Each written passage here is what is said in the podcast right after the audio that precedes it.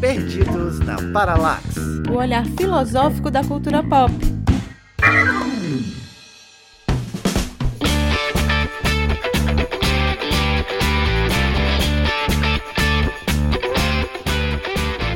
Oi, gente, eu sou a Raquel Rocha e eu só queria receber um bilhetinho do Chico Buarque. E aí, meu povo, é a boa? Aqui é Fred Costa e vem ver que a vida ainda vale um sorriso que eu tenho pra te dar. Ui! Uh, sensual. E aí, galera? Eu sou Débora Fofano e estou aqui me guardando para quando o carnaval chegar. Uh, Tô com saudade. 2022. Gatilhos, gatilhos. Eita, vou perder umas cinco unhas na ladeira de Olinda. Porra, vamos se preparar, galera. E no programa de hoje, vamos falar sobre a obra e a filosofia de Chico Buarque. Esse é um dos maiores artistas nacionais de todos os tempos. Eu ia dizer vivos, mas ele é né? Imortal, cara. imortal. Esperamos. Vamos falar em diversos aspectos da sua obra, tanto político quanto sentimental. Vamos falar das questões de autoridade, do eu lírico feminino de Chico Buarque tão falado, e isso e muitas outras questões. Fica aí que o programa tá bom demais.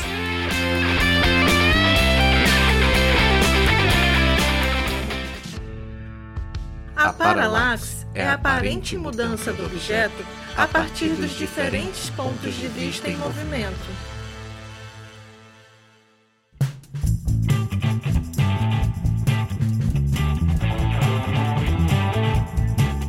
E aí, galera, o último episódio foi sobre o Foucault e os corpos, como é que eles se manifestam. E aí a gente agradece mais uma vez a participação da Robertinha, maravilhosa. Se você não ouviu esse episódio, corre lá e escuta porque tá maravilhoso. A galera adorou as alfinetadas e as arengas entre várias formas de pensar diferente a política e a questão das manifestações. Então não perde. Eu participei mais uma vez do programa da Zen Filosofa com o Reinaldo. Foi um papo filosófico sobre Sandman, obra máxima aí do Neil Gaiman. Foi ao vivo na Twitch, no YouTube, né? Mas tá salvo lá no canal dele para quem quiser. E em breve ele vai estar com a gente no nosso programa também. Então sigam lá os canais do Reinaldo na Twitch no YouTube, Desenha e Filosofa. O link tá aqui para vocês poderem clicar. Pessoal, queria agradecer muito quem participou com a gente da campanha SOS Mãe Solo. No último dia 7 de agosto, nós fizemos a entrega do material das cestas básicas, dos kits de higiene para as mulheres da comunidade do José Euclides. E assim foi muito gratificante participar dessa campanha. Agradeço demais a todo mundo que colaborou. Brigadão. A campanha continua com outras edições em breve, então para vocês conhecerem, acessa lá no Instagram SOS Mãe Solo Fortaleza. E no programa Perdidos na Vacinação, a Débora tomou a segunda dose. Olha aí. Quase toda imunizada. Exato. Falta Daqui aí. 15 dias estou imunizada. Falta eu e a Raquel de tomar a segunda dose. E assim que sair a vacina de vocês, corram e se vacinem e não dê essa bobeira. Em agosto, o Perdidos faz um ano. E para comemorar, a gente vai gravar um episódio ao vivo. Foi isso que a gente pensou para fazer para vocês curtirem. Então fica ligado nas nossas redes sociais que a gente vai divulgar tudinho para vocês. A data, a hora e a gente conta com a participação de todos que vai ser um programa interativo. Não deixe de participar com a gente. E, gente, não esquece que eu e a Raquel vamos ministrar um curso na Escola As Pensadoras, um curso que vai ser um grande passeio na história do pensamento das mulheres. É o curso Filósofas para a Educação. É o link para vocês saberem todas as informações, se inscreverem, tá aqui na descrição. E vocês também podem ajudar com a divulgação, né? Manda para todo mundo, porque esse curso tá muito bacana e ele tem um preço muito acessível, gente. É um valor assim só de manutenção mesmo da escola. Então, por favor, conheçam, divulguem que a gente vai ficar muito feliz com a participação de vocês. Tivemos no começo de agosto uma atividade muito relaxante e exclusiva para nossos apoiadores. Olha que chique. A Raquel conduziu uma aula de alongamento e relaxamento em pleno sábado, dia que tá todo mundo quebrado. E o pessoal gostou muito, né? Foi ótimo, fiquei relaxadíssima. Quer se tornar um apoiador e participar com a gente desse tipo de atividade? Então considere contribuir com os nossos projetos. Assim incentiva nossos estudos, nossos trabalhos e tal. Acesse apoia.se barra Perdidos na Filosofia e a partir de 5 reais você participa lá com a gente. Você também pode contribuir com Pix mensais pela chave perdidosnaparalaxe.gmail.com Isso aí, gente. Continua participando com a gente, mandando ideias. Pode mandar e-mail para perdidosnaparalaxe.gmail.com O Instagram é Perdidos na Paralaxe. O Twitter PP Paralax. E também podem seguir a gente nas redes sociais. Eu sou a filósofa ponto de interrogação. No Twitter sou Fran Underline Costa, no Instagram Fran Underline Underline Costa. E a Raquel no Instagram é Raquel R. Roche. Então vai lá, gente. Continua aí falando, colaborando com a gente e curte o programa. Bom programa. Vamos se preparando para o carnaval porque a gente tá aqui também para sambar e falar de botequim, falar de coisas da vida, Futebol. tudo que é mais, mais melhor de bom e com isso nada melhor do que Chico Buarque, né? Chico Buarque, que é provavelmente um dos autores que melhor descreveu o Brasil e as pessoas que compõem esse país, que eu gosto muito, inclusive, Chico Buarque, que não está nos ouvindo, mas um forte abraço. Proponho a gente começar falando um pouco da, da história dele, né? Da biografia. É, uma boa. E depois, como sempre, eu acabo falando por quê? Por que falar de Chico Buarque num programa que fala também de filosofia? Já já a gente chega nesse tópico aí. Vamos lá, né? Então, conta aí, Fred, como foi a vida, como é, né? Chico Buarque geminiano, fez aniversário dia 19, já vou começar com uma pastel dele. Só sei que ele é geminiano, dia 19 de junho. É. Fez aniversário super ativo. Tava na manifestação. A manifestação do dia do aniversário dele. Isso. Então, gente, o nosso amigo Francisco Buarque de Holanda, ele nasceu em 1944. Bem novinho. Não é isso? Músico, dramaturgo, escritor, até ator, ele fez uns filmes, assim, não recomendo, mas fez uns filmes. Foi casado também muito tempo com uma atriz, né? Com a Marita Severo. Sim, sim, sim, sim. A carreira musical dele começou aproximadamente em 1966, quando ele lançou o primeiro álbum, chamado Chico Buarque e tal. Foi o ano que ele venceu aquele festival de música brasileira com a banda. Isso. Pra ver a banda passar. Cantando coisas de amor. Foi um pedido da Nara Leão até, né? Ele fez essa música pra Nara Leão cantar. E aí ganhou e foi a Nara quem interpretou. Nara Leão. É, ele fez várias músicas pra Nara cantar. Foi. Mas ele já era meio conhecido no, lá entre o pessoal das artes, né? Por conta do teatro. E pelas composições dele quando ele voltou da Europa. Na verdade, o sobrenome Buarque de Holanda, o primeiro que qualquer brasileiro conhece não é exatamente o Chico, né? Mas é o Aurélio. Que é o avô dele, né? Não, o Aurélio Pensei que a Aurélia era o dicionário. Aurélio é. é o dicionário. E é. Como assim? Pois tá aí. Tô passada. Eu só conheço até a outra geração, que é o pai dele, o Sérgio Buarque de Holanda, grande historiador É. e tal. Uma das, das referências intelectuais do Brasil, pra mim, já era suficiente, mas tem outro. Gente, quando eu era criança que eu confundia Gilberto Freire com Sérgio Barco de Holanda. Criança, sim, pré-adolescente e tal. Eu sempre confundia. Demorei horrores pra dissociar. Sei lá por que eu confundia os dois. Eu eu fico admirada, porque quando eu era criança, eu, Eu- lambi o chão. Eu só assim, eu comia não sei areia. o que que era Ah, Gilberto Freire. pré-adolescente, mulher curiosa. Fazia natação. Meu professor de natação era um cara que super incentivava a gente a estudar, a ler outras coisas, a conversar. Então, tive esse privilégio humanístico na minha vida por conta do meu professor de natação. Ai, que bom, menina, porque, assim, claro que eu recebi uma boa educação e tudo, mas eu, eu lembro que o meu universo, o meu mundo era muito restrito, uma coisa assim muito pequena para ter um acesso a um conhecimento como esse, ouvir falar de Gilberto Freire, tantas outras coisas. Claro que, assim, por exemplo, Chico Buarque entrou na minha vida muito cedo, porque eu tive a felicidade de, na minha família, meus pais e tal, gostarem muito de Chico Buarque, ouvirem muito, tinha discos lá em casa do Chico Buarque, e eu ouvia aquilo tudo e ficava assim, poxa, que era como se estivesse contando uma história, sempre aquelas músicas que contavam histórias, né? E isso eu não tô nem falando de saltimbancos e esse tipo de, de disco que ele produziu, não. Tô falando de ouvir a história do Genise Apilim. E ficava assim pensando quando eu era criança, que história é essa? O que que estão falando nessa música, né? Morria de pena da pobre da Geni. Nem entendi Não o é? que era a letra, mas eu tinha pena da coitada apedrejada e cuspida. Tenho pena até hoje. Eu fui entender mais vendo a peça, né? Vendo as adaptações da peça. Ah, sim, o Aurélio, gente, ele é primo distante do Sérgio, do pai do Chico Buarque. Mas mesmo assim, foi o primeiro Buarque de Holanda que a gente já viu, né? Porque antes da internet, você que é milênio que tá ouvindo esse programa, a gente pesquisava palavras pelo dicionário. Até hoje a Aurélia é um grande dicionário. Até hoje eu ainda uso quando eu tô escrevendo, embora eu também use o dicionário de sinônimos na internet. Exato, mas mesmo quando ele pesquisa na internet, pesquisa por dicionário, né? Eu já adiantei aí que o pai dele é um grande historiador e eu acho que isso influenciou muito o contexto sociopolítico, cultural, aonde obviamente ele foi educado com acesso a muito conhecimento, o que a gente sabe que na vida cotidiana faz muita diferença Total. Para uma, uma vida cheia de grandes pontos de vista e informações totalmente diferenciadas. Fora que o Chico, desde criança, ele, por exemplo, foi morar na Itália. Morou na França também, não é? Pois é, e aí o cara começa a aprender dois idiomas, três idiomas desde cedo. Também se enriquece muito o, O vocabulário, o universo, pensamento, o né? universo interior dele, né? É, isso. Ele foi educado na- no colégio americano, né? Que é bem famoso aí das. A classe A e classe AA brasileira.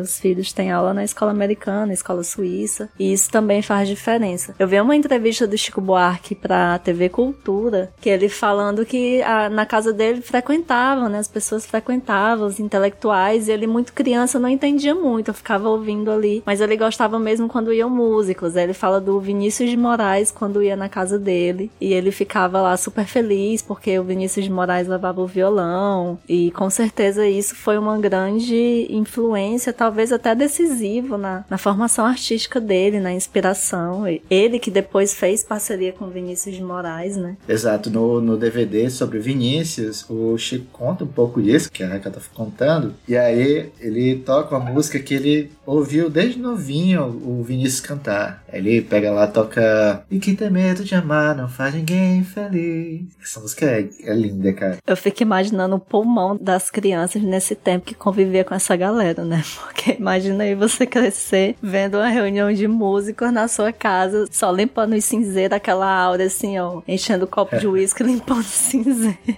É, quando você é criança no meio de artista, você é um garçom, né? No final das contas. É, por Em isso. serviços gerais. Ah, mas poxa, você tem uma qualidade de vida naquela época que compensa essa exposição aí ó, às fumaças de vários tipos de charutos, cigarros, cachimbos e outras coisitas mais. Opa, não sei. Com certeza a comida não tinha tanto agrotóxico como tem hoje, né? Eu acho que É. antigamente éramos muito mais saudáveis do que hoje em dia, em questão de contaminação. Vamos falar um pouquinho então da carreira dele. Bora! Quem ouviu o nosso programa sobre Belchior, viu que o Belchior tava lá na faculdade de medicina e largou tudo e foi pra música. O Chico também aconteceu a mesma coisa. Na verdade, ele fez alguns anos de arquitetura. Sim. Foi na FAO, não foi? Foi lá na USP, né? A FAO é da USP? É. Aí vai a pergunta, nada a ver. A FAO é a Faculdade de Arquitetura e Urbanismo da USP. Ah, é? Sabia não. Pensei que a FAO era, tipo, a FAO. Sem. Mas a arquitetura ela tem uma tradição intelectual muito forte aqui no Brasil, né? Tem várias galeras, vários intelectuais que foram pra arquitetura ou vêm da arquitetura, é bem legal. É, isso. aqui no Ceará, né? A gente tem o Fausto Nilo Uhum. Isso. Como nosso grande referencial de compositor, de músico e arquiteto também, urbanista. Maravilhoso. Isso. Fausto Nilo, se você ouvir a gente, um abraço. Gosto muito de você. E o Chico, então, ele, como algumas pessoas desse período, se destacou na música por causa dos festivais. Era a época dos festivais, nos grandes festivais nacionais. Era uma Copa do Mundo. Quem já assistiu vídeos desse tempo via que era, tinham torcida, às vezes acontecia no próprio estádio. E nesse Era período. um evento grandioso, Exato. apoteótico. É muito legal, né? Nesse período era efervescente. Melhor do que o The Voice, American Idols. Não, é sério, gente, porque os festivais, o formato é muito legal, porque eram músicas autorais, né? É músicas inéditas e os artistas iam pra mostrar o seu trabalho. E, cara, muito legal esse lance de festival. E era politicamente muito assim referenciado, né? Porque as pessoas se posicionavam e, inclusive, isso gerava muita polêmica, porque também aconteciam perseguições por causa disso e tal. Mas tem vários exemplos. Por exemplo, Raul foi um cara que também curtiu e participou de alguns festivais, né? Já mais recente. Sempre teve esse impacto social muito grande. É, Gonzaguinha também ganhou o festival universitário. A música universitária era muito forte nesse período, né? Exato. E um dia faremos um programa sobre Gonzaguinha, na qual falarei cinco horas seguidas. Oba! A gente não vai nem pesquisar a pauta porque o Fred vai fazer tudo. Promessas, promessas. Pode deixar, vocês só, só vão ficar Aprendendo aqui. É, aprendendo. Só comentando. Os festivais foi onde realmente o Chico se destacou, né? Teve esse primeiro festival que ele foi com a banda, teve aquele que ele ganhou com o Tojobim. É, ele ganhou, mas o pessoal deu o título emocional pro, pra aquela do Vandré, pra não dizer que não falei de flores, né? Enfim, esse foi um, um dos principais destaques dele. E logo, muito cedo na carreira, ele começou a fazer peças teatrais, né? Tanto escrever como fazer trilhas. E aí é um ponto já interessante pra gente pensar um pouco esteticamente, né? E filosoficamente sobre o que é, que é a nossa proposta aqui no programa, né? Não só ficar falando da vida dele. Mas é um artista que consegue fazer essa leitura social e trabalhar em diversas frontes artísticas. Inicialmente na música, vai na música do teatro, depois vai escrever espetáculos teatrais, que a maioria deles são musicais. Mais posteriormente na carreira, vai ter também os próprios livros, né? A literatura sendo forte, ele sendo premiadíssimo nessa área. Como é que vocês pensam essa coisa de, de ser artista multifacetado, esse enlace entre o artista e várias expressões artísticas? Eu acredito que uma pessoa só consegue fazer isso dessa forma se ela tiver uma visão de mundo muito ampla e capaz de transitar em vários saberes, né? Então, se ele usa uma capacidade múltipla de conhecimento no sentido de saber ser sensível, saber usar o lúdico, saber usar a razão e consegue conhecer a conjuntura do país que ele vive, até para fora do país dele, ou observar o universo contemporâneo que é tão complexo e produzir algo interessante sobre isso, como ele fez no teatro, na música, na literatura, é um cara espetacular, brilhante, né? De um brilhantismo que no Brasil é reconhecido por todo mundo. Portanto, ele não conseguiria fazer isso se ele não tivesse uma dimensão filosófica também. Não só de conhecer a tradição, como fica evidente nas produções dele, mas de desenvolver ali uma sabedoria, um saber, uma prática de conhecimento que ele coloca naquilo que ele produz. Isso não é exatamente filosofia, né? Porque a filosofia tem sua metodologia própria e tal, mas com certeza transita pela filosofia, pela estética, pela arte, pela cultura e por um universo social e político que ele conhece muito bem, consegue fazer uma análise brilhante. Então, sem dúvida, você vai encontrar vários traços filosóficos em todas as produções do Chico, né? Claro que a gente não vai ficar aqui nesse programa, olha, isso aqui é filosófico, aquilo ali é filosófico. Porque, pô, isso é chato, né? Cada um, inclusive, consegue ver coisas filosóficas de modo diferente. Mas, entretanto, vale ressaltar que ele teve isso na cultura dele para poder produzir o que ele produziu. Tanto é que, até falando rapidinho sobre a história dele, né? A filha dele, a Luísa, ela é filósofa, né? Ela é uma das filósofas no Brasil e produz conhecimento, principalmente na área da antiguidade e tal, tal. Daqui a pouco até falo um pouquinho mais de vocês sobre ela. E lógico que ninguém cria uma filha para ser filósofa se não entendesse a importância disso, né? Ela respondeu o e-mail de vocês? É. Sim, uma doçura de pessoa. Então, um grande abraço, Luísa. Beijo. Chico Buarque ele conta histórias, né? Para contar histórias, você tem que ter uma visão muito ampla de mundo, como a Débora falou, e um senso crítico também. Então, ele transita em música, literatura e dramaturgia, né? Ele se afirma como dramaturgo também nessas escritas teatrais, como alguém que conta histórias que tem um estilo muito único, porque ele tem um estilo único de escrita que não se perde quando ele passa de um, digamos assim, de um métier para o outro dentro da expressão artística. E isso é incrível, assim. Eu lembro que eu via muita referência do Chico Buarque nos Tapalhões. Não sei se vocês lembram aqueles Sim. clipes. A Raquel sempre trazendo os trapalhões pro nosso programa. É, Sim, é. mas a parceria dele para produzir saltimbancos é essencial. Era isso que eu ia comentar, né? Saltimbancos e outras coisas. É, tem um clipe, hoje, que hoje é um clipe, né? Mas tem um vídeo que é Marieta Severa e Alba Ramalho, também foi de um espetáculo teatral dele, que elas cantam, que é incrível. Então a gente vê que ele tem aí um, um lirismo que passeia, né? Um lirismo que vai. Ainda não terminei de ler Istambul, que é um livro dele que foi o único que eu consegui pegar para ler há um tempo atrás, mas a tese não me permitiu terminar, que era incrível. Você mergulha do mesmo jeito que a gente ouve as músicas e entra na história e consegue até sentir o que o personagem que ele tá cantando, contando a história, tá na música, sente quando a gente lê as histórias dele também, né? Quando a gente lê o livro também, quem assistiu, né, quem tem mais idade e teve a chance de assistir um espetáculo teatral dele deve ter tido a mesma percepção Deixa eu só complementar então aqui a informação de antes. A Luísa Buarque de Holanda ela é professora do Departamento de Filosofia da PUC do Rio de Janeiro. Tem graduação em filosofia e faz parte de vários grupos de pesquisas na filosofia e tudo mais. Ele tem outras filhas, né? E todas assim com a carreira intelectual e muito interessante essa o apoio dele, né? Um cara que também falou muitas vezes das mulheres na sua música. Imagina uma criança, eu super interpretava atrás da porta, assim. Meus pais ouvindo em casa, em casa sempre rolou muito Chico Buarque. Aí eu já vinha aquela coisa performer, drag queen em mim desde criança e eu super interpretava. Tu chorava igual a Elis.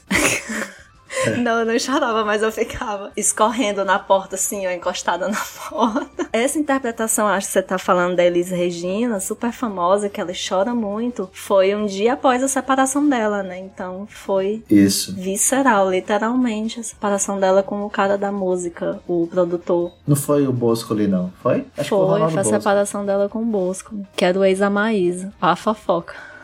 Uma coisa muito interessante que o próprio Chico Buarque disse é que, no fundo, ele é um cara da música escrevendo livros. Se você ler os textos dele, vai ver uma grande musicalidade na forma de escrever. Ele traz a, a essência musical para dentro da sua literatura. A escrita possui uma rítmica, possui uma, uma temática muito interessante que conjuga muito com o lado musical dele, né? E ele mesmo admite isso, eu acho isso muito interessante ele ter essa percepção sobre sua própria obra, né? É, mas muitas vezes essa leitura, sendo bem sincera, é, não é tão fácil, não é uma leitura assim que você lê é, rapidamente. São livros muito densos. Eu já comecei a ler o Budapeste e demorei a terminar a leitura. É realmente maravilhoso, mas é um livro muito denso. Você encontra essa, esse ritmo na leitura, né? Mas como demanda de muita compreensão da realidade, é um livro difícil. Foi esse livro que eu comecei a ler e não terminei. Agora eu falei Istambul, mas não é, gente, é Budapeste.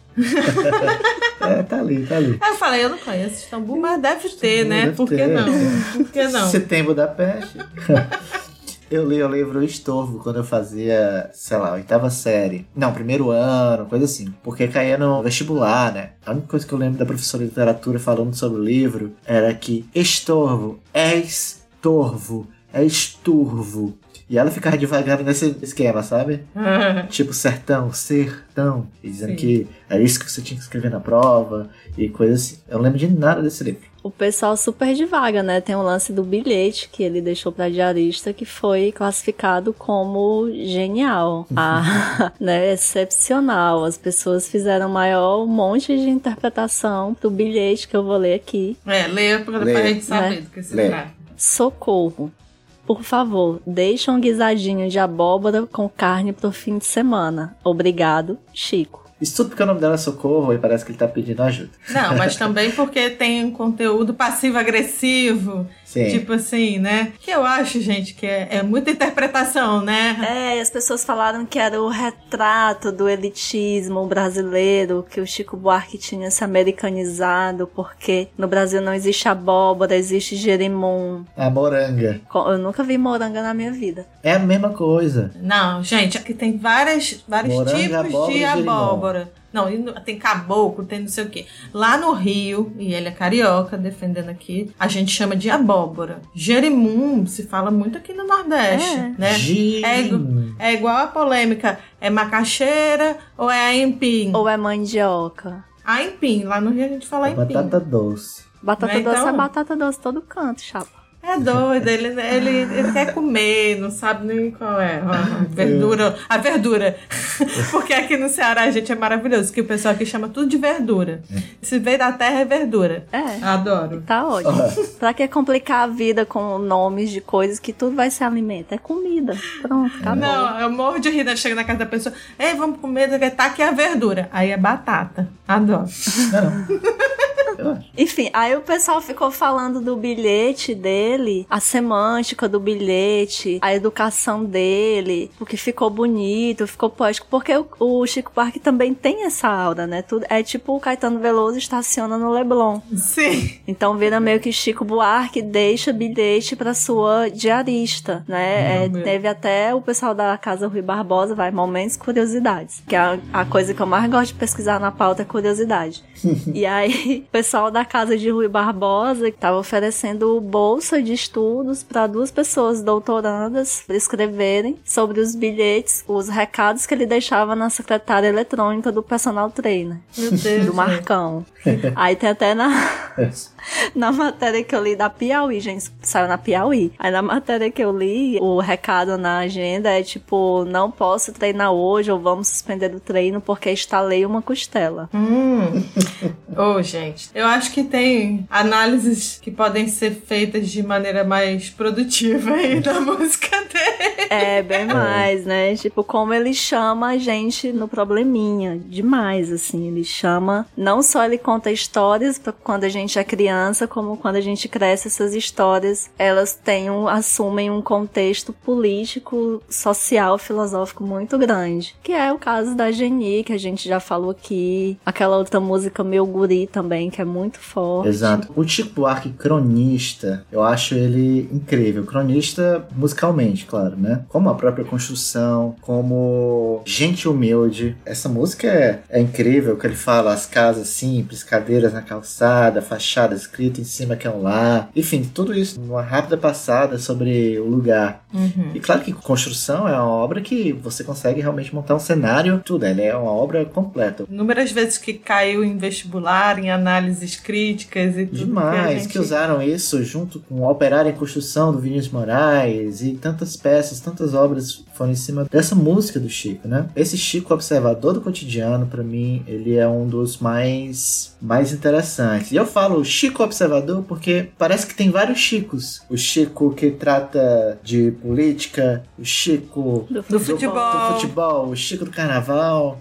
Certíssimo ele que é tricolor pó de arroz, torcedor do Flusão, Fluminense, bate aqui, já tá certíssimo de saída. Fluminense foi o primeiro clube brasileiro só de futebol, né? Sabia disso, Ah, Débora? Sabia não. Porque antes os times eram clubes de regatas e outras coisas. Sim. E aí, salvo engano, o Fluminense foi o primeiro time que surgiu como futebol mesmo, assim, time de futebol. Não era clube de regatas, clube de etc. Ah, legal. Segundo o Jefferson, que é personal trainer, meu ex-vizinho me contou. Ele era muito fã do Fluminense e me contava várias histórias de futebol aí, me introduziu nesse mundo futebolístico. E tu mandava mensagem pro Jefferson na secretária eletrônica?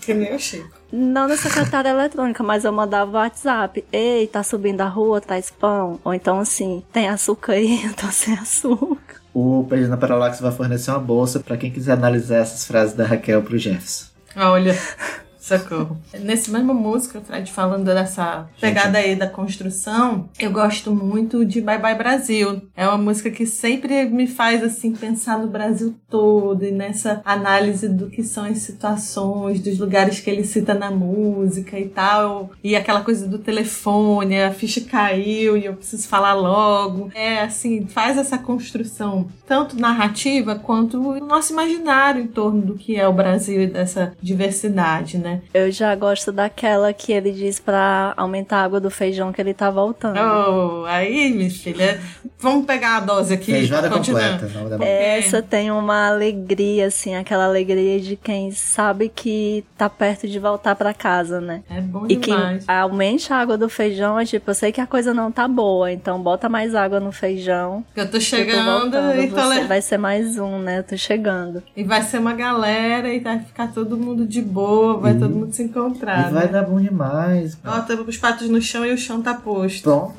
Isso, isso, ó, isso, isso é lindo. é isso em termos de você pensar como eram os domingos de grande parte da população brasileira, era isso, né? Não, e aí isso traz uma questão muito legal. Porque assim, se a gente for pensar, o Chico foi bem criado, fazia parte de uma Uhum. elite, né? Fazia parte desse mundo com acesso aí a 1.300 informações e coisas e uma vida riquíssima. E ele tá aí falando com o povão, com o cotidiano. Porque parece que em determinado ponto assim da vida dele, ele quando encontrou com o samba e tudo isso fez ele viver esse Brasil brasileiro, né? Desse Brasil que tá ali na roda de samba, curtindo a vida e encontra as suas dificuldades e por ele conseguir ter esse contato, essa escuta, essa alteridade, essa coisa de se colocar no lugar do outro, conseguiu captar muito dessa conjuntura do que é o Brasil Brasil e expor isso de maneira muito genuína na letra, para não ficar aquela coisa que soa falso, né? Então é uma, uma música que tem ali uma dor, um sofrimento, às vezes uma coisa irritante, até, eu diria, por exemplo, com Mulheres de Atenas, né?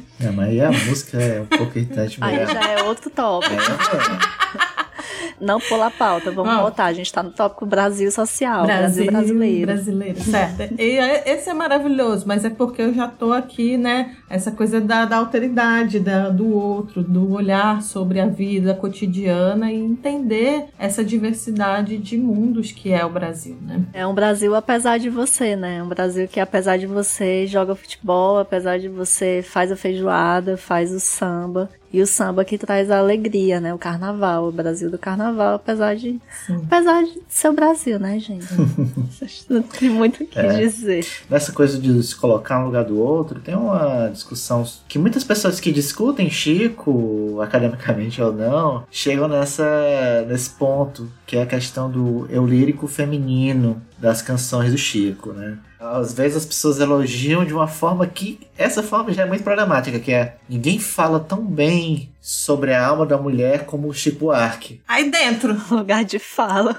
É, tem esse lugar de fala mesmo.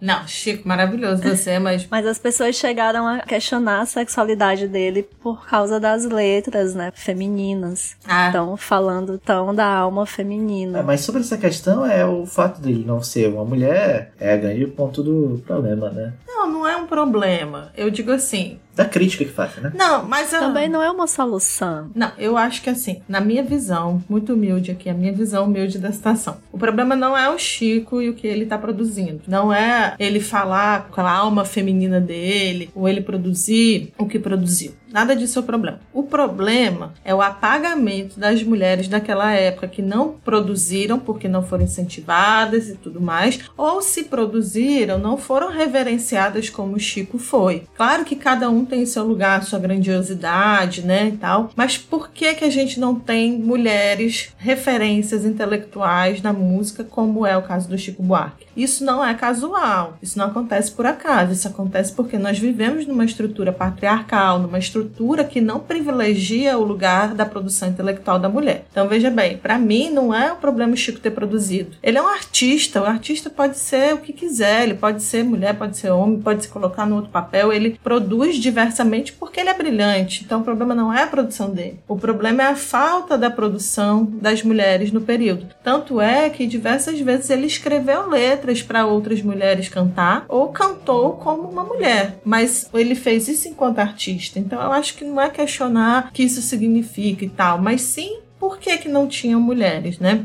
E ele sempre foi um cara que, até onde eu vi, até onde eu conheci, eu não me lembro de coisas machistas da parte do Chico ou de situações vexatórias com relação à postura dele com as mulheres. Ele sempre foi um cara muito galante, né? Inclusive, galante, que palavra foi essa, gente? Socorro. Do tempo do Chico. É, sempre foi, É.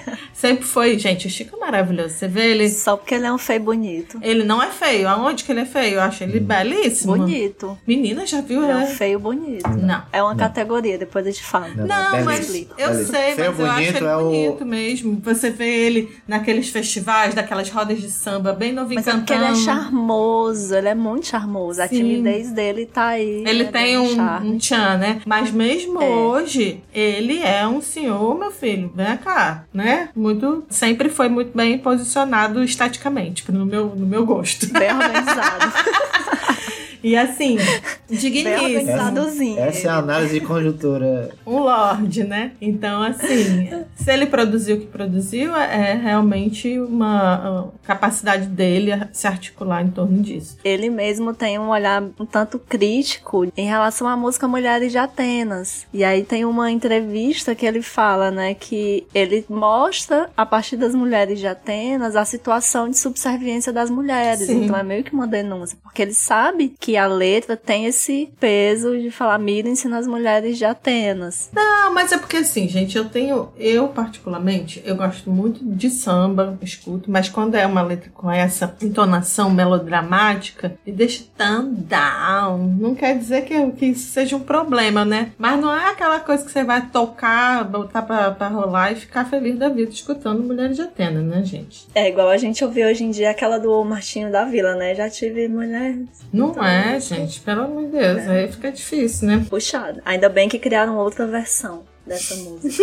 É. E, mas ainda sobre ele, essa questão do lírico feminino, ele compôs muitas músicas realmente para mulheres, né? Sim. Tanto que as maiores intérpretes do país naquele tempo gravaram músicas dele, né? Que é, foi Elis, foi Betânia. que é a Maria Bethânia cantando Chico Buarque.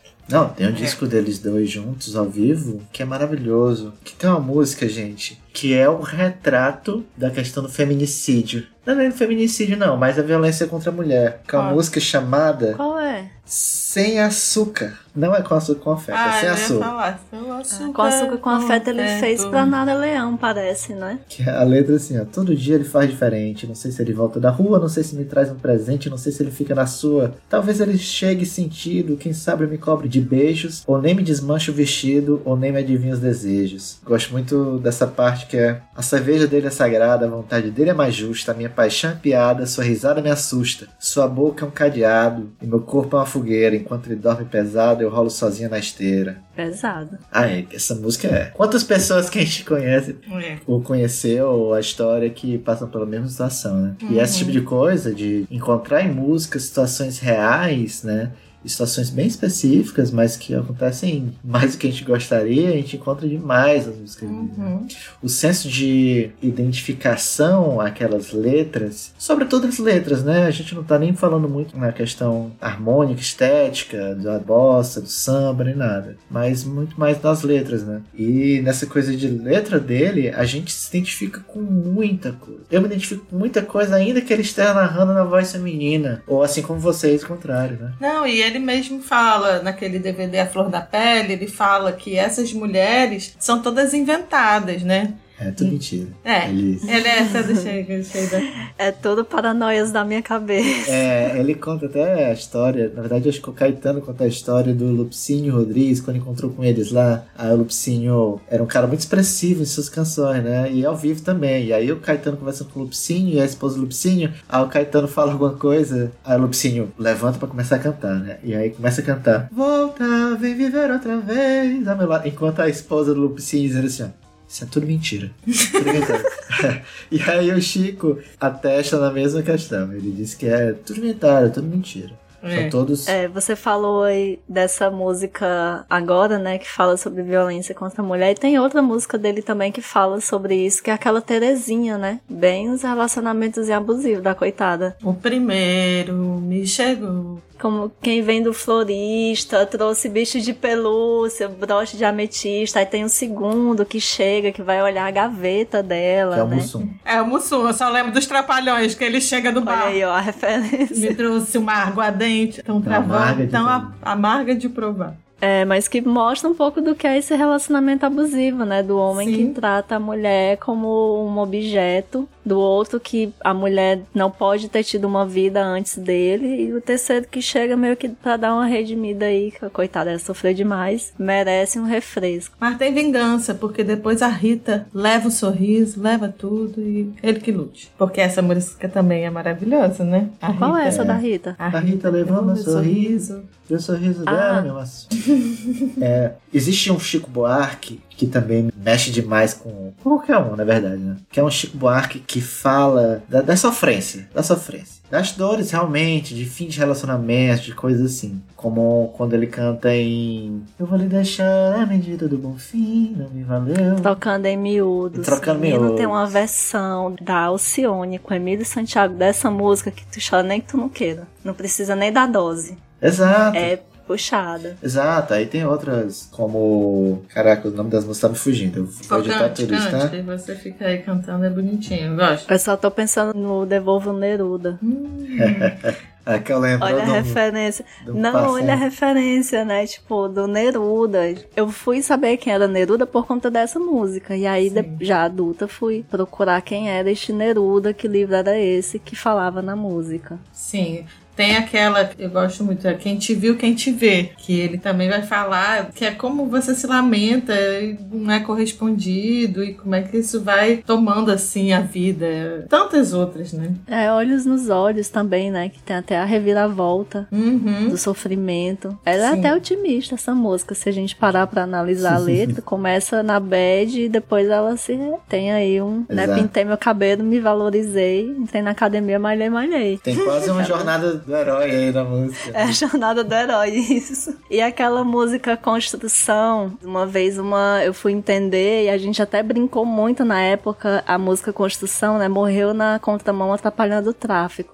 E aí eu fui entender direitinho essa música, a gente brinca, porque um dia, sete e meia, oito da manhã, a professora chegou atrasada na, na aula, aí falou assim, gente, como é que pode? Teve um acidente na Dom Manuel, a pessoa ficou lá atropelada no chão, sete horas da manhã. Isso não é hora de ter acidente, gente. Aí na mesma hora, tipo, a gente ficou. Aí quando acabou a aula, foi meio que todo mundo, olha lá, a professora tá a própria letra do Chico Buarque, morreu na contramão atrapalhando o tráfico. Sim. Ou a música que eu tô lembrando sobre relacionamentos, né? Sobre essa Sim. coisa. É. Sob medida. Que é aquela se você crê em Deus, ergue as mãos para os céus e agradeça quando me cobiçou sem querer acertou na cabeça. Eu sou sua mãe gêmea, sou sua fêmea, seu passo irmã, eu sou seu incesto. Sou perfeita porque, igualzinho a você, eu não presto. Urra! Oh, melhor do que a Gal Costa aí, essa tua declamação, Fresh. Mentira, não foi melhor que a Gal, não. Mas não, a Fafá cantando isso é linda também. Ah, eu gosto quando ele fala, eu canto a dor que eu não soube chorar. Naquela música Isso é Desencanto. bonito e revela muito, né? É,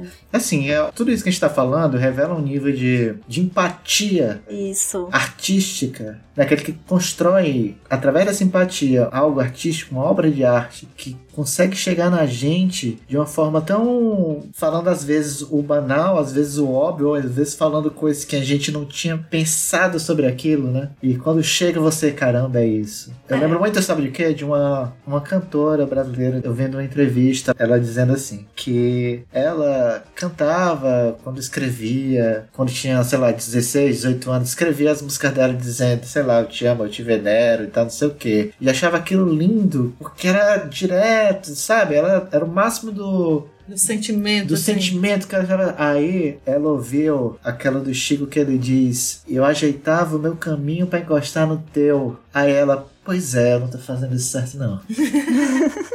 Tô achando que falta muito pra mim, porque esse cara, com essa frase, ele disse mais do que todas as músicas que eu tinha dito antes. Que eu tinha escrito antes, dizendo aquilo muito Diretamente, né? diretamente, né? Sem a poesia. É por isso que é importante a gente lembrar que não se afobe não, que nada é pra já. O amor não, tem pressa, ele, Ele pode esperar em silêncio. É. Ele fala o banal de forma muito poética e de forma muito real também, né? Quem nunca no trabalho, meio-dia, almoçando, desgostoso da vida, não lembrou e não cantarolou aquela música cotidiano, sim, sim, sim. né? E Quem nunca ficou de ressaca pensando, eu fiz samba e amor até mais tarde e tenho muito sono de manhã. É. é. A verdade é que o Chico Buarque ele tem a trilha sonora dele, ela consegue passar em vários aspectos da vida, né? Dos saltimbancos até a vida adulta. Exato, que quer e pensar algo mais artístico que isso, que você consegue ser atravessado em cada aspecto da sua vida por um único autor. né? Sim. Em cada fase, né? É, mas o, o Chico ele não reflete só ele mesmo, né? Ele reflete ele mesmo nessa posição de observador do mundo, né? E de se colocar no lugar do outro. Exato. Como observador do mundo, ele teve uma importância muito grande no período da ditadura. E não só como observador, mas como. Mas como perseguido, né? Exato, não só como perseguido também, mas como fazendo algo contra a estrutura toda, né? E fazendo isso através da sua arte, por exemplo. A gente vê, por exemplo, naquele filme da Zuzu Angel, que a gente vê que ele Ai, fez nossa. Amanhã vai ser outro dia, né? E ele fez a música pra ela, né? Ah, sim, a música que ele fez pra ela é a Angélica. Essa música é uma das músicas mais tristes do cancioneiro popular. Assim, de longe. É aquela que saudade é arrumar o quarto de um filho, que, já morreu. Nossa. Que é a Zuzu, né? Quem não conhece a Zuzu, ela era uma estilista brasileira muito conhecida. O filho foi. deram um sumiço dele, da ditadura. Ela passou a vida inteira brigando contra o sistema, contra tudo, para saber do filho, para ter alguma coisa. Até que o sistema matou ela, né? No filme, claro, é retratado na hora que ela morre e tá tocando a música que o Chico mandou pra ela, né? Amanhã vai ser outro dia. Abri aqui o Angélica, né? Que é quem é essa mulher que canta esse lamento. Só queria lembrar do tormento que fez o seu filho suspirar. Nossa. Exato. E aí, claro, ele foi forte nesse período com o próprio Roda Viva, né? Roda Viva que tem a música, que participou de festival, e isso que tem a peça. Que ele produziu o espetáculo junto com o Tom Jobim, né? Ele escreveu a peça, né? E aí a peça foi invadida pela polícia, espancaram os atores, quebraram o cenário, quebraram tudo. Aí eles fizeram a peça no outro dia, o próprio Chico na plateia lá, reivindicando. Tem uma polêmica sobre isso, né? E Roda Viva é aquela que roda mundo, roda gigante, e que é um sinônimo de, de luta contra a ditadura muito forte. Quando a gente pensa em ditadura, a gente pensar em uma trilha sonora, a gente coloca Roda Viva, a gente vai colocar Cálice, Uhum. né? Esse Clássico, né? Que era uma forma transgressora de ludibriar os censores, né? Uhum. A censura. Que os censores exigiam que os artistas fossem um pouco mais criativos para dizer o que eles queriam dizer. Essa frase não soou uma coisa positiva, tá, gente? Na verdade, exigiam no sentido de que era. Eles vetavam as músicas, né? E ai de você se não mudar, né? Então, Chico Buarque era um cara que recebia muita ameaça também. Ele fala que foi pro exílio por conta de ameaças. Ele vivia praticamente uma prisão domiciliar no Brasil. E aí foi à Europa receber um prêmio em Cannes e ficou Foi um alto por causa dessas ameaças. Exato. Foi um alto exílio. Pra Itália, acho que passou um ano lá, mas ele voltou, porque o Brasil meio que precisava dele. Uhum. O Brasil meio que precisava dele e, e brigou bastante durante muito tempo. Agora, interessante na entrevista dele, que ele fala quando caiu tudo, né? Quando a, a democracia chegou ali. Ok, pronto. Conseguimos a democracia, bom proveito.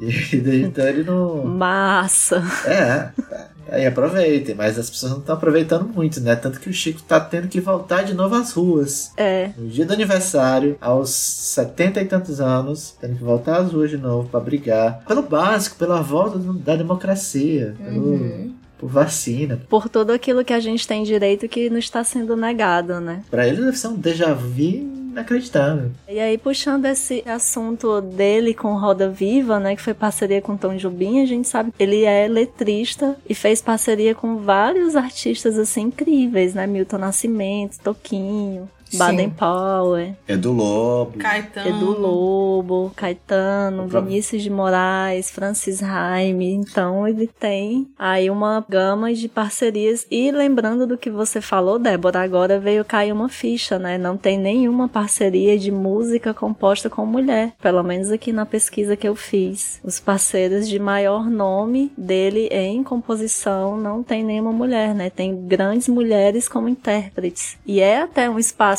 bacana, porque eu acho que também não tinha muitas mulheres com esse espaço de intérprete na época lá dos anos 60, 70. Mas vale aí a gente pensar um pouquinho também, né, sobre esse aspecto. É, isso tudo é, é que a Débora tava comentando antes sobre a questão da, da invisibilidade da mulher, né? E mesmo as que se visibilizaram foram censuradas muitas vezes, né? É, a gente tem a Rita Lee, né, aí foi super Perseguida, Perseguida. mesmo, né? E outras mulheres que eram encaradas como messalinas mesmo, como mulheres da vida, porque cantavam, e sempre foi um grande embate, né? Elas serem... É, a Elza Soares, por muito tempo, foi uma mulher super rejeitada e mal falada por Uhum. causa do casamento dela com Garrincha, né? E foi até o Lupicínio Rodrigues, o grande padrinho da Elza Soares, né, Fred? Aí você que é especialista em música.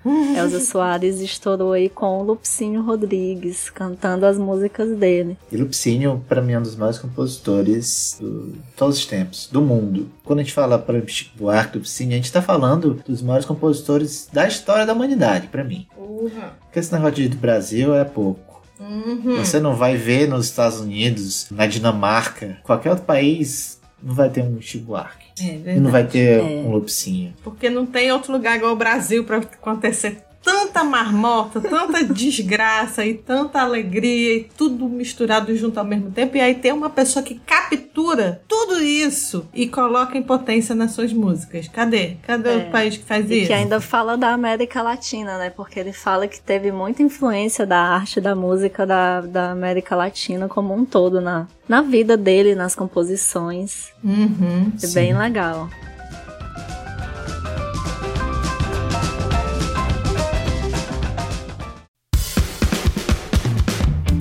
É, gente, então aqui falamos, divagamos, curtimos e agora vamos para nossos momentos das indicações. É onde a gente fala aí, claro, hoje sobre Chico Buarque, né? E aí, prepararam o quê? Várias coisas.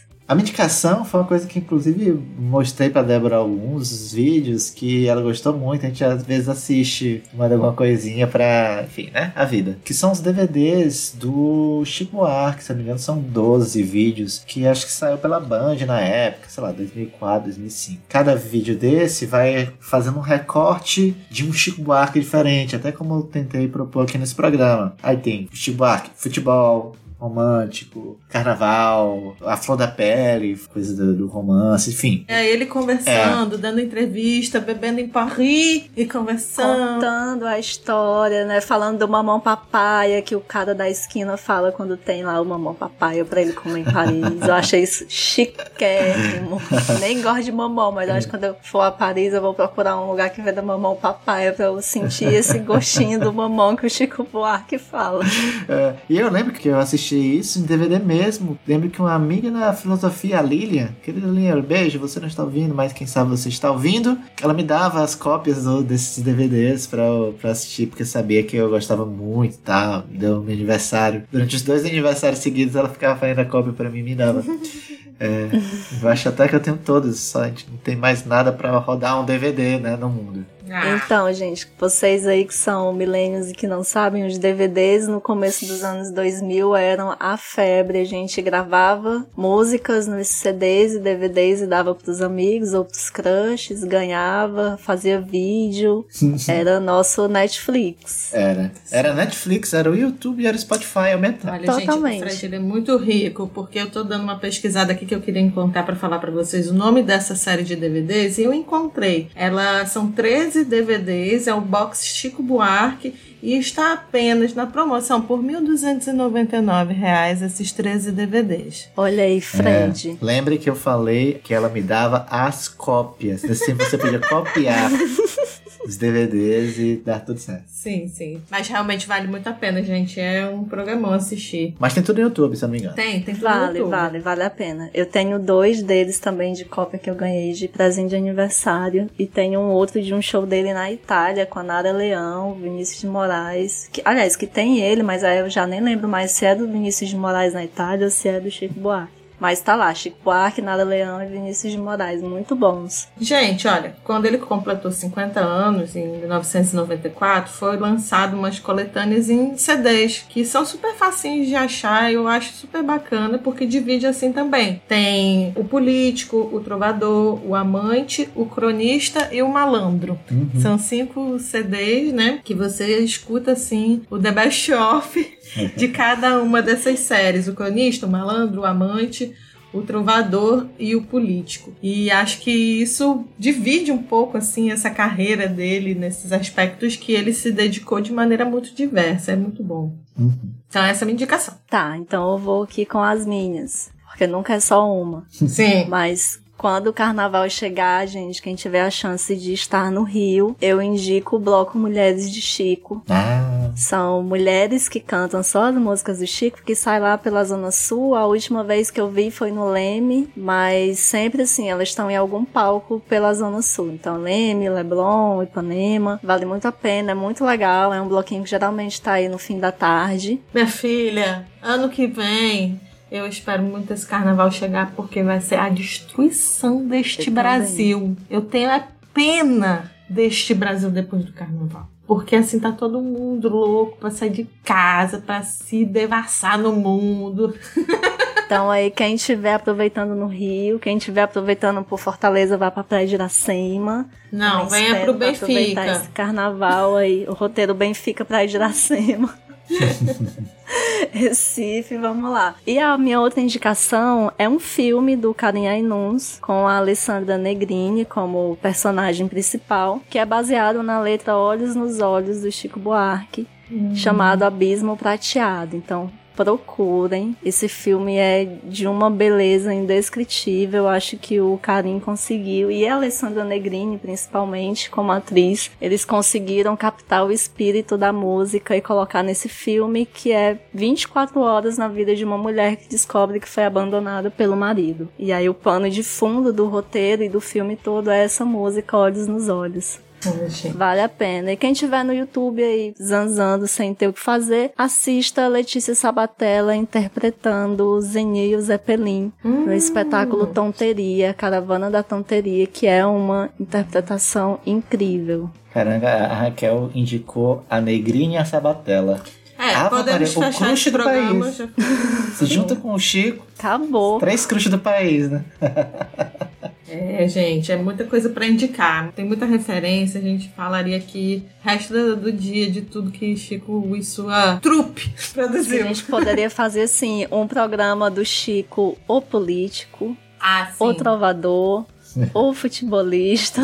Tem vários, né? Exatamente, é. pior que mesmo. Mas é porque ele traz esse retrato mesmo do Brasil e essa chamada na reflexão a partir das questões sociais, das questões políticas, das questões amorosas também afetivas, a toda a nossa construção aí da, da subjetividade do brasileiro. E eu acho que tá faltando, assim, para certa camada da população brasileira, mais Chico Buarque, né? Porque a gente tá aí com uma juventude curtindo tudo que tem para curtir, pode continuar curtindo, obviamente, mas as letras e a música do Chico Buarque tem uma potência da brasilidade que muita gente, infelizmente, ainda não conhece, né? Que a juventude vem renegando, vem colocando aí todo o pop internacional na frente do que a gente produziu aqui no Brasil, que tem uma característica muito peculiar, que é a nossa, o nosso samba, a nossa capacidade de fazer música boa, que é ovacionada no resto do mundo, né? O Chico é um artista admirado internacionalmente e esse programa aqui também é muito na intenção da gente levar esse grande artista brasileiro para galera toda ouvir, inclusive a juventude. Então, peguem essas dicas aí e vão refletir na música do Chico, curtir, dançar e amar e ser feliz e esperar o carnaval chegar esse carnaval e amanhã vai ser outro dia. Apesar de você. É isso, gente. Beijão. Tchau, tchau, tchau, tchau. Beijão, gente. Tchau. Tchau, tchau, gente. Beijo.